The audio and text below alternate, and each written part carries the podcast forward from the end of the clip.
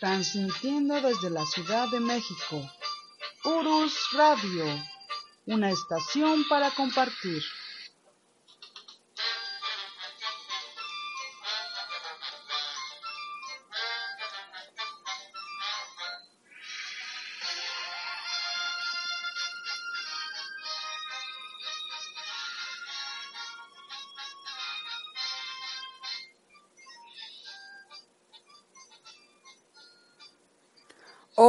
Buenas noches.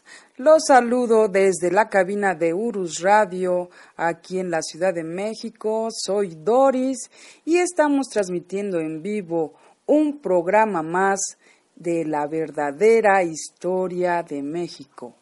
Hoy con el tema de los héroes olvidados de nuestra historia. Y pues ya saben que para esto se pinta solo el profesor Francisco Mendoza. Profesor, ¿cómo está? Buenas noches. Licenciada, ¿cómo está usted? Muy, muy buenas noches. Pues con el gusto de siempre de estar aquí en Urus Radio y pudiendo pues platicar un poquito de nuestra historia.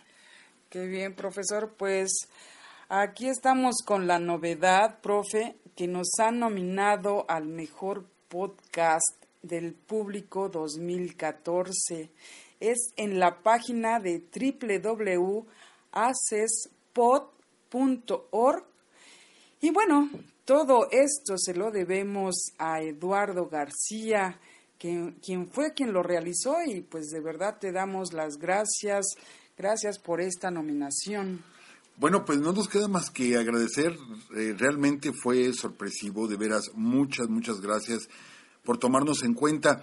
¿Qué podemos decir? Que, el gusto de este programa es la historia. Precisamente la historia, yo creo que lo que nos emociona a todos, empezando por nosotros, es platicar nuestra historia, platicar esa parte que, bueno, gran parte que no nos han contado, que no nos han dicho, y, bueno, si esto merece un reconocimiento, pues qué bueno, o sea, muchas gracias de veras por, por tomarse esa atención con nosotros.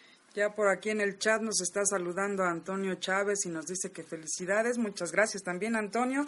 Y pues les vamos a dar la página, igual por si quieren ustedes votar. Así es que la repito, es www.aces, es, empieza con A de Alejandro, S de Sergio, E, E de Enrique, S de Sergio otra vez, P de Pedro, O de Oscar, y de Doris. Ay, qué raro. Punto org, ¿sí? O-R-G. ¿Sí? ¿Les quedó claro? Espero que sí. Y bueno, pues también comentarle, profe, que precisamente Eduardo García fue que quien ganó el reto anterior y nos decía, este, pues nos hacía pues la mención de que quería donar su libro y pues de verdad agradecemos tu noble intención pero pues comentándolo aquí con el profe, pues sí nos gustaría que, que lo tuvieras, ya que este, pues eso nos ayudará a difundir y a contribuir pues a que nuestra historia se siga conociendo. Después de que lo leas, de que leas el libro, pues ya lo podrás, este, no sé, donar, prestar, regalar, pero para que igual se siga conociendo nuestra historia. Sí, agradecemos mucho la intención de, de hacer la donación para que en, la próxima pregunta haya dos premios. Pero sí, consideramos que, este, que nos ayudarías también mucho y, e insisto, agradecemos de todo corazón, así de todo corazón tu intención, pero nos ayudarías mucho si después de que tú lo lees lo puedes prestar, lo puedes comentar. Y esto, pues, como dice la licenciada, nos ayuda a difundir más nuestra historia que tanto nos hace falta en México.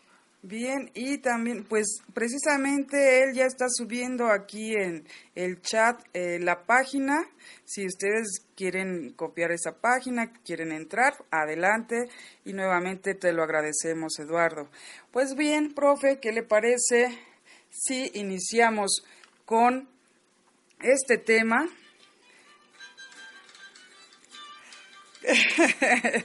Bien, a ver, lo que pasa es que aquí estamos poniendo un poquito de música para iniciar este tema.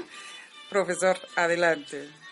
Licenciada, pues bien, hablar de los héroes olvidados de nuestro país, de nuestra historia, caray, nos duele decirlo, pero es un tema inagotable porque por ahí ya se había dicho la frase, ya se había acuñado la frase, México es un pueblo de héroes.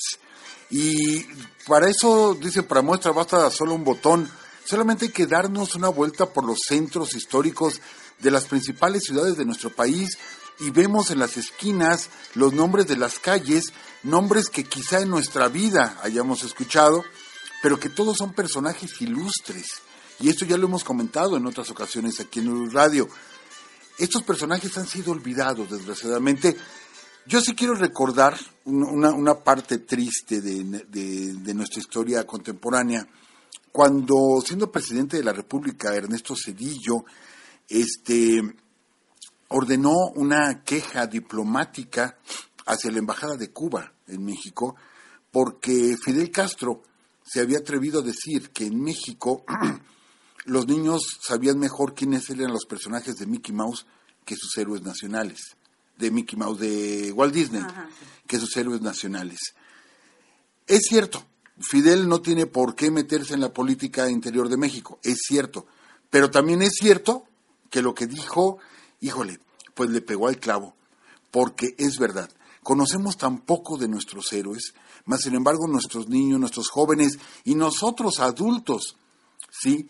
Desconocemos tanto de nuestra historia eh, y, no nos preocupamos. Todavía dijéramos eh, que es parte del gobierno, sí, el, gobierno tiene una gran parte de responsabilidad porque no da a conocer tantos hechos históricos de nuestro país, pero ahora nosotros como adultos deberíamos de tener un poquito más de cuidado de conservar nuestros valores, nuestras tradiciones, nuestras costumbres, nuestra historia, que es lo que nos da identidad como mexicanos. La identidad como mexicanos no es la selección nacional de fútbol, como nos quieren hacer creer. ¿Cómo es posible que los comentaristas de fútbol, cuando los jóvenes, los juveniles le ganan a los Estados Unidos en fútbol, dicen son los nuevos niños héroes? Es una ofensa, eh, realmente es una ofensa para nuestros héroes patrios. Pero bueno, hablemos de algunos de ellos que están olvidados. Yo sé que vamos a tener más capítulos al respecto porque es increíble, increíble las historias que nos hemos estado encontrando al repasar a estos héroes olvidados. Vamos a irnos, por ejemplo, a la época de nuestra independencia. Siempre pensamos en la independencia en Hidalgo, Morelos, Allende, Aldama, Jiménez, Abasolo, Guerrero e inclusive Agustín de Iturbide.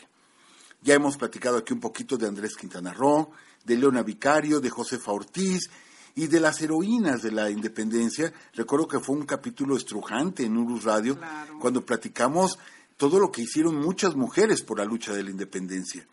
Pero olvidamos a otros héroes. Tenemos, por ejemplo, a José María González Hermosillo. Quizá el nombre de pronto no nos diga nada, pero el segundo apellido de este hombre es Hermosillo, quizá ya nos empiece a decir algo. La capital del estado de Sonora en México lleva ese nombre, Hermosillo, precisamente por el capitán José María González. Y bueno, ¿y quién fue él? ¿Qué hizo él?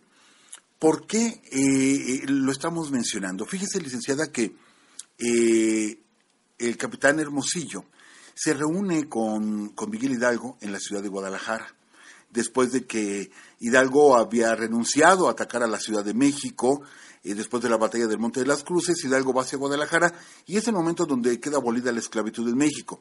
Ahí el capitán Hermosillo, que él es nativo de Sinaloa, ¿sí? se hace presente con, con el cura Hidalgo y, este, y le dice que quiere prestar los servicios a la causa de la independencia. Entonces Hidalgo lo comisiona para que insubordine ¿sí? la costa del Pacífico Norte. Esto es, que insubordine lo que hoy son los estados de Nayarit, eh, Sinaloa y Sonora, todo lo que es la costa norte del Pacífico mexicano. El capitán Hermosillo se va, él solo, él solo se va a caballo, ¿sí? Y llega hasta Sinaloa y ahora sí, pues ahora tengo que insubordinar a eh, eh, todo este territorio que era grandísimo. Lo que se le ocurre a él es hablar con los indios yaquis en Sonora va y habla con ellos y los convence de levantarse en contra del gobierno virreinal. Y aquí viene un hecho verdaderamente impresionante, impresionante, licenciada. El capitán Hermosillo logra reunir entre 300 y 500 indígenas yaquis. Entonces, las fuerzas virreinales se enteran de que hay un levantamiento y acude, ¿sí? la fuerza virreinal compuesta de aproximadamente 3.000 hombres con arcabuces, que eran unos rifles, una especie de rifles, con arcabuces, con cañones, a enfrentarse a los 300 a 500 indios yaquis del capitán Hermosillo. Era obvio que los iban a hacer pedazos por completo, pero no contaban con la destreza ¿sí? del capitán Hermosillo que conocía todo ese territorio. Y lo único que hizo fue retroceder, retroceder, retroceder, hasta que pudo meter dentro de un cañón, dentro de una cañada, pudo meter al ejército virreinal, que cayeron en la trampa. Y ellos, los 500 yaquis, estaban repartidos en los dos lados de, de, este, uh, de esta hondonada, y de pronto, a una voz del capitán Hermosillo, comenzaron a disparar sus arcos y flechas, ¿sí? teniendo al ejército realista en el fondo. Estaban pues en una ratonera. Pero de todos modos, los que estaban allá abajo eran tres mil y tenían armas con pólvora, o sea, cañones y arcabuces. Entonces se terminaron las flechas que tenían los yaquis. Y lo que hicieron, lo que hicieron, licenciada, es increíble. Empezaron a tomar piedras, ¿sí? Y a lanzarlas, a lanzarlas hacia la hondonada. Y terminaron derrotando a los españoles, los pocos que salieron de ahí salieron huyendo porque formaron avalanchas de piedras que caían encima, ¿sí? encima de la fuerza realista. ¿Qué nos dice esto, licenciada? Que la independencia, la lucha por nuestra independencia se hizo hasta a pedradas, así, a pedradas, pero era luchar por algo justo, era luchar por algo que necesitaban, ¿sí? la gente de aquel tiempo y que nos heredaron a nosotros. Poca gente conoce este tipo de detalles, de que hasta a pedradas se luchó por la independencia. Entonces, el capitán Hermosillo logró tener una fuerza a cierto punto eh, considerable. Eh, él siguió peleando durante mucho tiempo. Sabemos que hay una segunda etapa de la independencia después de la muerte de los primeros caudillos, donde eh, pareciera que, que cede las fuerzas insurgentes, pero no, realmente la insurgencia estaba desatada en todo el país, solamente que hacían falta líderes. Y sabemos que en la segunda etapa fue José María Morelos, el gran líder, pero a la muerte de Morelos parece ser que no tenemos, eh, vamos, este, guías, liderazgos, pues es entonces que el capitán Hermosillo muere a manos de un indígena. ¿Quién lo iba a decir? Este indígena fue corrompido por el virreinato, sí se le pagó una cantidad y estando al lado del capitán Hermosillo se arrojó hacia él y lo mató. Entonces muere a traición el capitán Hermosillo, pero aún así su nombre, su nombre perdura siendo la capital pues del hermoso estado de Sonora. Si nos están escuchando por allá, un saludo y un abrazo para todos ellos. Y vale la pena subrayar esto, ¿sí? La proeza del capitán Hermosillo de derrotar con alrededor de, es que tenemos siempre el dato confuso entre 300 y 500, este, indígenas yaquis con arco y flecha derrotar al ejército español de 3.000 hombres perfectamente armados. ¿sí? Entonces es una verdadera proeza bélica del capitán Hermosillo. Pues bien, ah, nada más comentarle que, la capital Hermosillo ah, anteriormente era una pequeña villa, la villa de Pitic, ahí se llamaba la villa de Pitic, y a petición ya del gobierno del estado fue que se le cambió el nombre por el de, el de Hermosillo. Pero fíjese bien, Vamos a platicar un hecho. A, ver si no nos enredamos, porque son varias cosas al mismo tiempo que vamos a, comentar de un hecho en particular. Ahorita decíamos que Hidalgo, bueno, cae prisionero, sabemos que el capitán Elizondo lo traiciona y cae prisionero y es llevado a Chihuahua. Alguna ocasión ya habíamos hablado de esta parte poco conocida de la historia.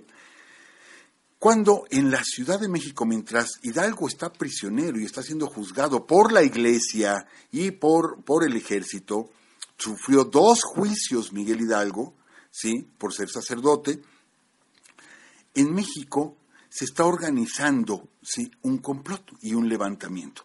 Vamos a explicarlo. Hidalgo llega hasta el Monte de las Cruces, derrota al ejército virreinal, ¿sí?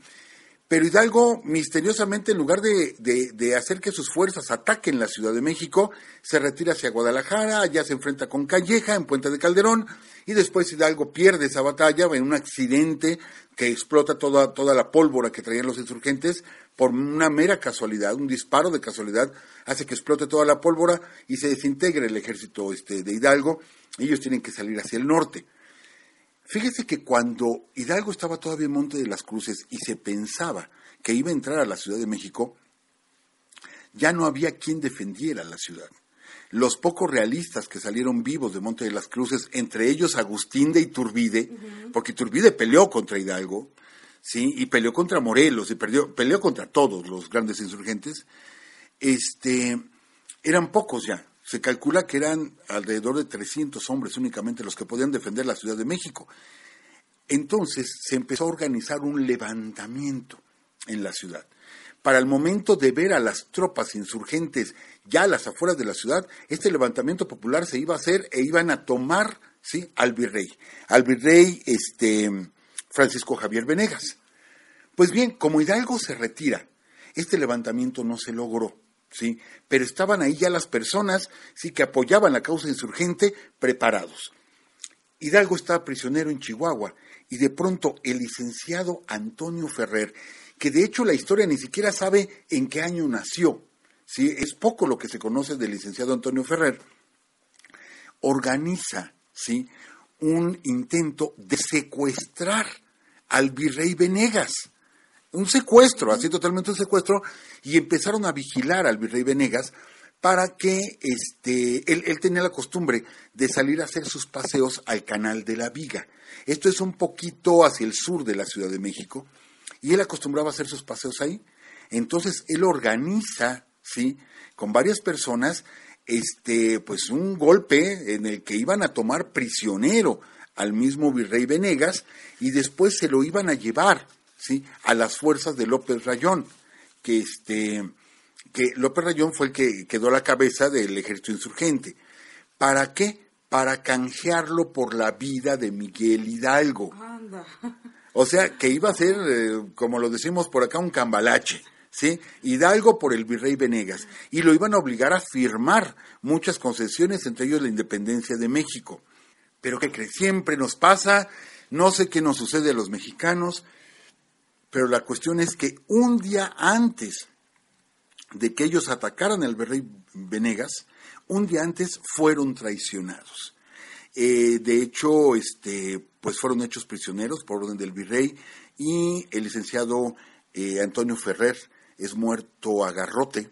Esto es, no a garrotazos, sino a garrote se le considera la horca, pero es una horca distinta, no es colgar, sino se sujetaba a la persona a un, una especie de poste, ¿sí? Y el poste tenía un agujero en la parte alta, por ahí entraba la cuerda que le daba vuelta al cuello de la persona y luego la cuerda la, la empezaban a apretar con una especie de, eh, como de palanca, mm. empezaban a apretar la cuerda, entonces no era tanto el, eh, la asfixia, ¿sí? sino el que le quebraban las vértebras, ¿sí? le dislocaban toda la nuca eh, con esta cuerda. Eso era morir a garrote. Así murió eh, el licenciado Antonio Ferrer. Y bueno, poca gente ha oído hablar de él, mas sin embargo en la columna de la independencia está su nombre. Está su nombre grabado, pero la gente pasa por ahí y dice, ¿quién es? ¿Quién sabe? Pues él murió de esa forma tan cruel, que es una tortura, por darnos independencia por darnos independencia y libertad, y lo olvidamos. No sabemos quién fue el licenciado Antonio Ferrer y lo tenemos olvidado. Pero fíjese que ahí, por eso le digo, a ver si no nos hacemos un poquito pelotas, ahí también se da la muerte de Emeterio González. Emeterio González y Epigmenio González, dos hermanos que estaban presos en la Ciudad de México, ellos desde la cárcel estaban apoyando y organizando, fíjese bien, organizando desde la cárcel el levantamiento de Antonio Ferrer. Pero ¿quiénes eran estos dos señores, Epigmenio y Emeterio González? Pues nada más y nada menos que se les conoce como los armeros de la independencia. Ellos tenían una casa, una casa comercial, en el centro de la ciudad de Querétaro. y ellos eran amigos de los corregidores, conocían a Hidalgo, conocían a Allende, conocían a Aldama, y ellos participaban en estas llamadas tertulias o veladas literarias, que realmente era la conspiración de Querétaro, ellos, ellos participaban ahí, y de hecho, a ellos se les encarga, ¿sí?, lo que es el material bélico. Entonces ellos se pusieron a trabajar y construyeron este, lanzas, construyeron este, eh, petardos, construyeron eh, municiones, ¿sí? que guardaban en la parte del fondo de su casa. Esto es para armar la revuelta este, de los insurgentes. Pero tres días antes del levantamiento, no hay que olvidar que el levantamiento originalmente, licenciada, iba a ser el día primero de octubre pero como se descubre el levantamiento, ¿sí? Entonces eh, se tiene que acelerar y por eso fue la noche del 15, bueno, la madrugada del 16 de septiembre.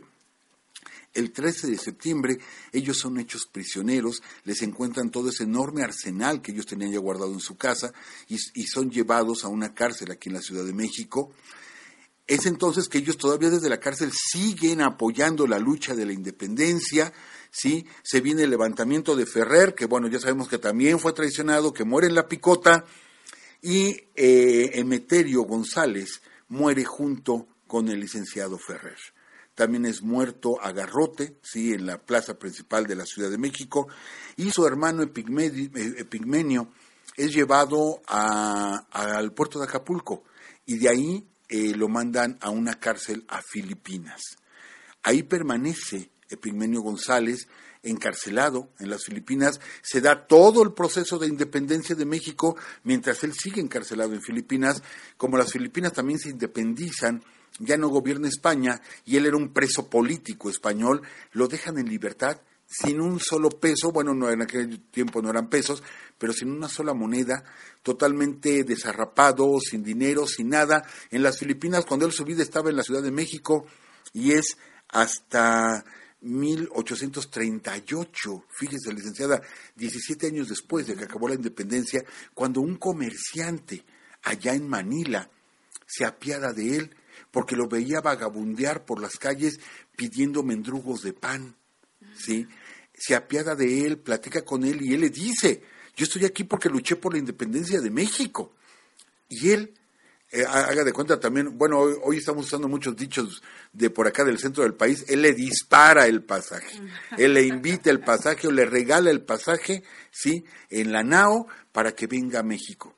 Llegó, le digo, en 1838, 17 años después, ya había terminado la independencia, ya había sido presidente Santana, ya habíamos perdido Texas. Cuando regresa Pigmenio y se hace presente en Palacio, ¿sí? Y dice, estoy aquí, yo soy un héroe, yo peleé por la independencia, soy Epigmenio González. Y la gente le dijo, ¿y? O sea, ¿quién es usted? No sabemos quién es usted. Y quedó exactamente igual este, en la miseria. ¿Sí? Epigmenio González, es hasta 10 o 12 años después que Epigmenio recibe, eh, no recuerdo si fue Mariano Arista, el presidente, que reconoce el mérito de Epigmenio González y le decreta una pensión una pensión con la que vive pues modestamente hasta pues el final de sus días que fue por ahí de 1858 57 es cuando muere el armero de nuestra independencia. Fue un héroe no solo olvidado en ese tiempo, sino olvidado en su tiempo. En su propio tiempo no lo tomaron en cuenta. ¿Por qué? Bueno, por la desgracia de haber caído en prisión en las islas Filipinas. Por eso le decía que estaban un poquito, se iban juntando las, las, este, las historias. Pero bueno, ya que hablamos un poquito de la independencia, sí, dígame, Aquí nada más hay una pregunta de Esperanza Cedeño que dice, ¿quién los traicionó? Me imagino que es cuando querían este secuestrar a Venegas.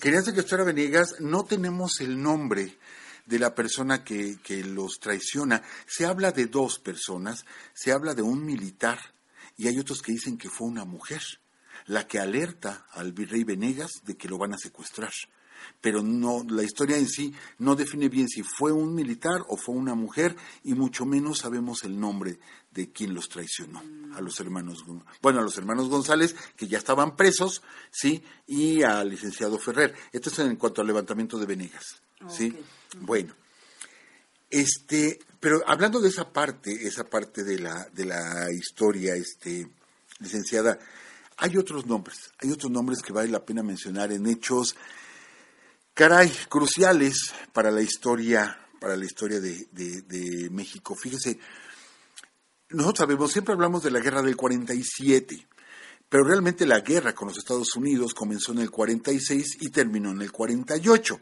¿sí? Fueron dos años de guerra. Eh, México fue invadido en su totalidad por las fuerzas norteamericanas, pero obviamente nosotros compartimos una frontera muy grande con los Estados Unidos, en aquel tiempo era todavía más grande, y la invasión comenzó en el norte del país. Eh, casi siempre pensamos en la invasión del 47, hablamos de Chapultepec, de los niños héroes. Casi siempre la mención así como que obligada, hablar de Chapultepec. Pero nos olvidamos que, por ejemplo, aquí en el Valle de México se dio la batalla de este eh, de Churubusco, de Lomas de Padierna, etcétera, fueron varias batallas importantes. Aquí ya para, para cuando el ejército norteamericano entró a la Ciudad de México. Pero hay otras batallas eh, que, tenemos olvidadas o que solamente las gentes locales las recuerdan. Desgraciadamente acá en el sur nos olvidamos de una, una gran batalla, heroica batalla en la ciudad de Monterrey. La gente de Monterrey defendió nuestra soberanía hasta donde ya no pudo. Definitivamente hasta donde ya no pudo, este, se defendieron, lucharon contra la intervención norteamericana. La batalla duró tres días, tres días. Y ahí hay una mujer, ¿sí? Josefa Sosaya. Josefa Sosaya, que de hecho hay algunas placas eh, de, que la mencionan, pero que la gente la ha ido olvidando. ¿Quién era Josefa Sosaya? Josefa era una mujer, vamos, Monterrey era una villa, no, no es la gran ciudad que es ahora, que es la tercera más poblada de México, no, era una villa ya importante, ¿sí? pero donde pues sabemos que en un pueblo todo el mundo se conoce. Todo el mundo la conocía porque era una muchacha alegre, era una muchacha, dicen que era muy bonita ella, y que a todo el mundo saludaba, e, etcétera, etcétera. Entonces, cuando se viene el ataque de los norteamericanos a la ciudad de Monterrey, tres días, dicen que ella no descansó, que ella se la pasó en las filas del ejército mexicano, atendiendo a los heridos, pero que aparte, mientras atendía a los heridos en plena línea de batalla, no se los llevaban a un hospital ni nada, sino ahí donde caía herido un soldado mexicano, ella llegaba y lo empezaba a atender y ella volteaba con los que seguían de a pie, o sea, con los que seguían ahí junto, que se espantaban a ver caer a algún compañero y ellos, ella les gritaba, no te acobardes, sigue peleando, que aquí estoy yo para ayudarte. ¿Sí? y ella seguía en, en la línea, en el frente, ahí atendiendo hombres y animando ¿sí? a los soldados para que no fueran a desertar, para que no tuvieran miedo. Allí estaba ella apoyándolos. Entonces, cuando terminó ya la, la, batalla que perdimos ahí en Monterrey, este, pues muchos la reconocieron, supieron de su heroicidad. ¿sí? Josefa Sosaya, le repito, eh, poco también se, recuerda eh, eh, la labor heroica de esta, de esta gran mujer regiomontana. Poco después de la batalla de Monterrey, eh, lo que resta del ejército mexicano se va hacia Saltillo, que está muy cerca de Monterrey, porque se une a las fuerzas que vienen de López de Santana, que vienen del sur, desde la Ciudad de México, avanzan hacia el norte, no alcanzan a llegar a defender Monterrey, entonces se dan cita en Saltillo, Coahuila el ejército norteamericano se sentía poderoso y sentía que todo lo podía y sale a enfrentar al ejército mexicano que ya estaba reforzado con la fuerza de Santana. Y se da la batalla más grande de la intervención norteamericana. Hablamos de las batallas en el Valle de México, pero no tienen, no tienen este cómo igualársele a la batalla de la Angostura. La Angostura es una batalla histórica porque, ah, qué ironías, esa batalla la ganó México. Esa batalla la ganó México, hizo correr a los norteamericanos, los hizo correr. Y cuando Santana tenía el triunfo, ¿sí? de pronto detiene al ejército mexicano. Ya cuando estaban huyendo los norteamericanos, detiene al ejército mexicano y cuando le preguntaron años después por qué lo detuvo, cuando pudo haber exterminado a los norteamericanos, dice, es que mis tropas estaban muy cansadas ya. Entonces yo tenía miedo de que de pronto los norteamericanos nos metieran en una trampa y se regresaran y, algo que ya teníamos como que ganado, lo perdiéramos. Entonces, él le da descanso a sus tropas y después avanza hacia la Ciudad de México, o sea, se regresa. Los norteamericanos se rearman y llega el mismo Taylor que peleó en la angostura, pues llega hasta la Ciudad de México. O sea, fue un gran error táctico de Santana, aunque también fue un acierto táctico. Fíjese que la batalla de la angostura eh, se estudia en varias academias militares de los Estados Unidos, así como hemos hablado de la batalla de Zacatecas, de Villa y Felipe Ángeles, que se estudia en 40 institutos militares del mundo, ¿sí? La batalla de la angostura también. E increíblemente, los mismos norteamericanos reconocen que fue de una perfección tremenda por parte de Santana. Y ellos dicen que Santana, cuando peleó con ellos en la angostura, utilizó las estrategias de Napoleón. ¿sí? O sea, el, mismo, el mismo movimiento de tropas, etcétera, que utilizaba Napoleón, fue el que utiliza Santana, derrota a los norteamericanos, pero no culmina, no culmina el triunfo. Pero ahí se dan algunos hechos interesantes. Alguna vez ya lo comentábamos, que de pronto Santana sabe, eh, o sea, espera el momento y lanza una carga de caballería. ¿Qué es una carga de caballería? Es cuando todos los caballos salen al mismo tiempo con los jinetes y se van sobre los otros, ¿sí? La carga de caballería se habla de 10.000, 10.000 caballos con sus jinetes, que se lanzaron todos al mismo tiempo en contra de los norteamericanos y los hicieron correr. Pues bien, ni en la Revolución Mexicana, licenciada, ni en la Revolución Mexicana, que fue 70 eh, años después, las famosas cargas de caballería de Pancho Villa, ¿sí? que eran temibles, esas cargas de caballería, eran de 3.000 a 4.000 jinetes, o sea, no se igualan a los 10.000 jinetes que lanzó Santana en la angostura. Y que, le repito, hizo pedazos a los americanos. Pero ahí se dan muchos hechos. Uno, por ejemplo, Juan Luyando. Juan Luyando, ¿quién era? Es un personaje, él era capitán de los lanceros, o sea, capitán de un regimiento de lanceros del ejército mexicano. Fíjese que fue tan, tan audaz el lanzamiento de esta carga de caballería que los norteamericanos se vieron perdidos y ¿sabe qué hacían los norteamericanos, licenciada? Buscaban entre sus ropas, ah, porque ha, de saber que mucho del, pleito, del concepto de, de esta guerra era que era una lucha entre católicos y protestantes. Pues los norteamericanos, cuando veían que los mexicanos se les iban encima, buscaban escapularios, cruces, este, de estos, eh, ¿cómo se llama? Este, rosarios, y se los enseñaban a los mexicanos. Y les decían, soy católico, soy católico, no me mates. Y se arrodillaban, se arrodillaban y les pedían clemencia a los mexicanos y los mexicanos eran católicos. Entonces ellos veían al rival vencido y ya no le hacían nada, ¿sí? Le perdonaban la vida. Entonces, como vieron que esto funcionaba, pues muchos lo hacían, aunque no fueran católicos, muchos lo hacían. No hay que olvidar que en esa batalla es donde por primera vez, ¿sí? El batallón de San Patricio, que eran irlandeses católicos, pelean del lado mexicano. Dejan a los americanos, se pasan de nuestro lado, que ya hicimos todo un capítulo del batallón de San Patricio. Pues bien, este capitán, Juan Luyando, él iba a la cabeza y de pronto se topa con un norteamericano. Cuando él iba a traspasarlo con la lanza, ¿sí? el norteamericano levanta su rifle y saca un rosario y le dice a, este Juan Luyando, dice, no me mates, soy católico. Y lo que hizo Juan fue levantar su lanza, ¿sí? Y no lo mata. Y sigue avanzando, ¿sí? Y de pronto el norteamericano baja el rifle, el rifle y le dispara por la espalda al mexicano. O sea, en un acto de traición, en un acto desleal por completo, porque el otro le había perdonado la vida, ¿sí? Y apenas lo ve que le da la espalda y le dispara.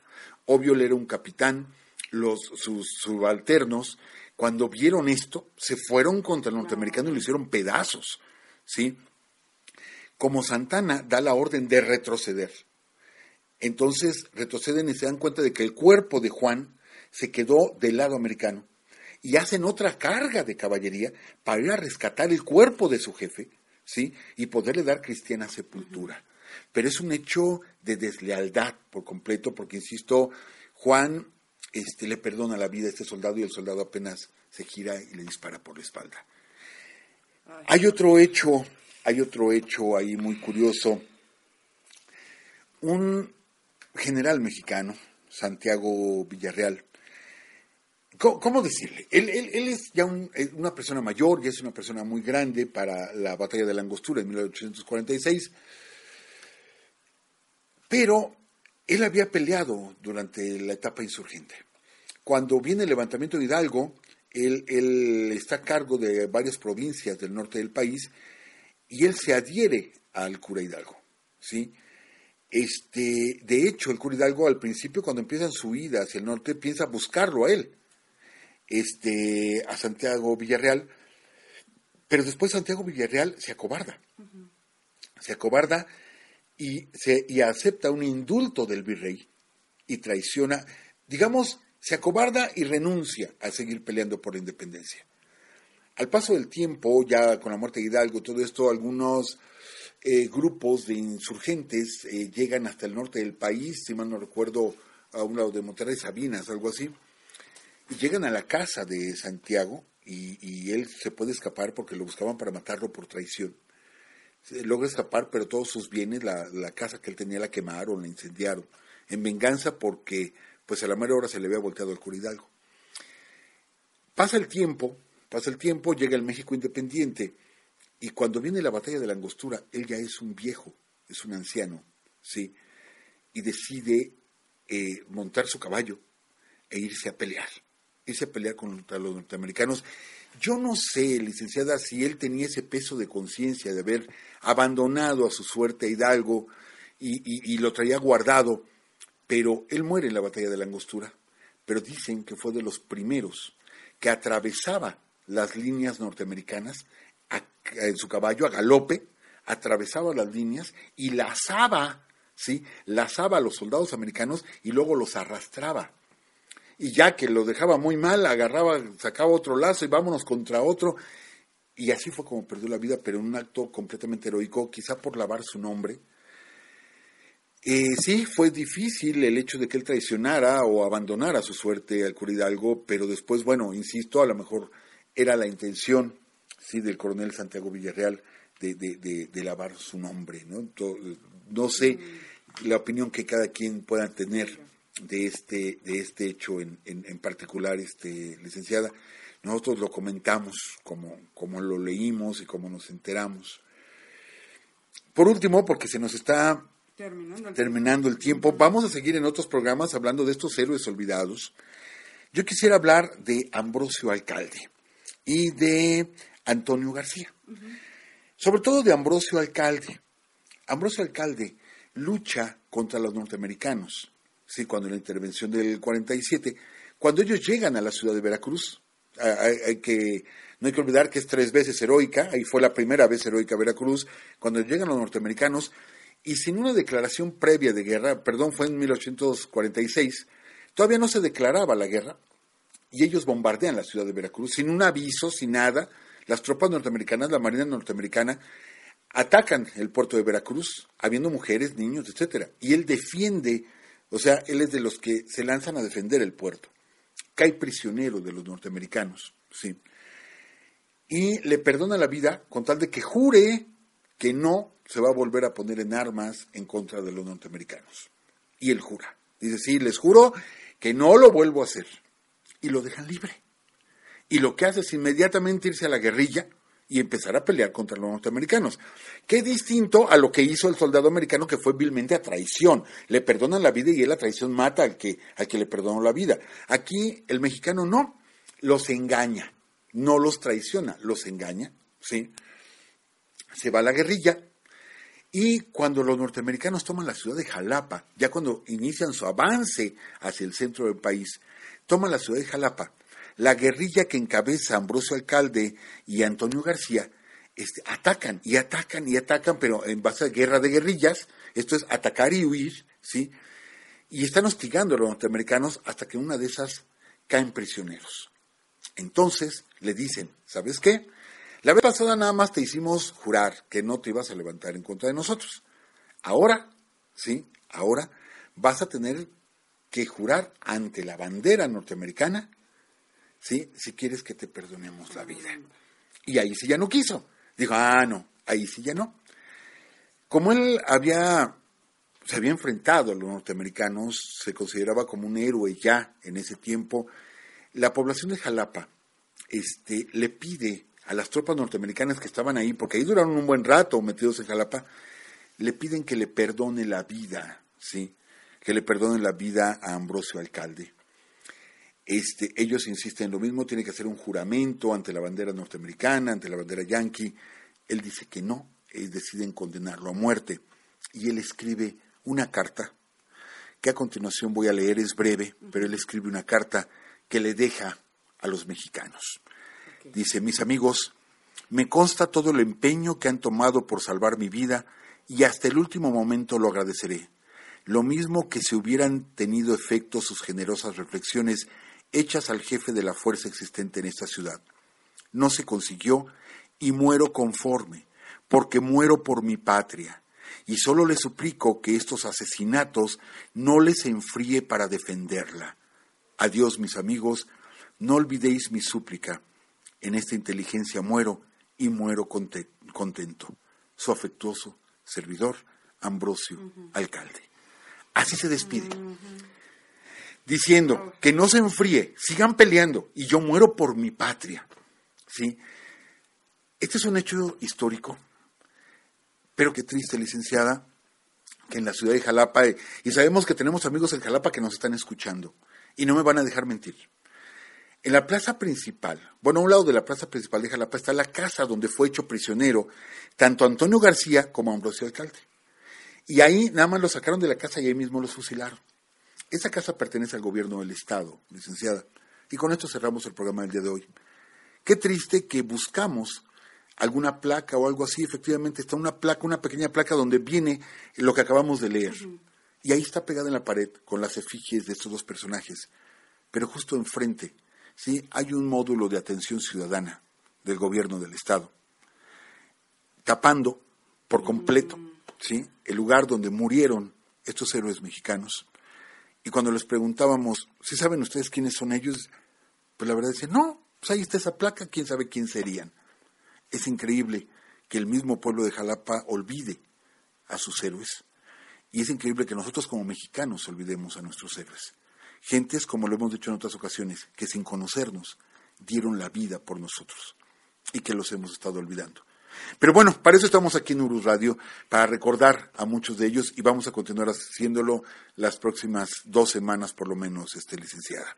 Ok, profesor, pues muchas gracias. Yo esperaba también, este, antes de entrar al aire, el profesor también me comentaba sobre una estatua que está en el Peñón de los Baños, pero creo que eso se va a quedar para el, el próximo, el próximo este. Sí, la historia del, del niño José Luis Ordaz la vamos a platicar, del héroe de Nacosari, etcétera, lo vamos a platicar la próxima semana, este, licenciada. Muy bien, pues muchas gracias. Ya está por aquí en el chat eh, Mendoza, creo que ahora sí nos está escuchando, que tenía algunos problemas de audio, también ya llegó lector, hola, ¿cómo estás? Bienvenido. Pues muchas gracias a todos ustedes, gracias profesor por seguirnos compartiendo estas historias tan ricas. Pues es nuestra historia, licenciada, y creo que por lo menos estamos en la obligación de no olvidarla, por lo menos, este, licenciada. Así es, y pues eh, solamente agradezco a todos ustedes y les recuerdo que pueden... Ah, sí, dígame. No. Eh, ah, sí, sí, ya. bueno, es que por acá nos entendemos. y bueno, este, la cuestión es que les decía que nos pueden, este, eh, pueden votar por nosotros. Ya les había dicho la página, este, aquí está en el, en el chat, la pueden copiar y de, de todos modos la vamos a subir en el Facebook. Y pues nos despedimos. Que tengan muy buenas noches. Hasta el próximo lunes. Y cuídense mucho. Estamos por aquí el próximo lunes.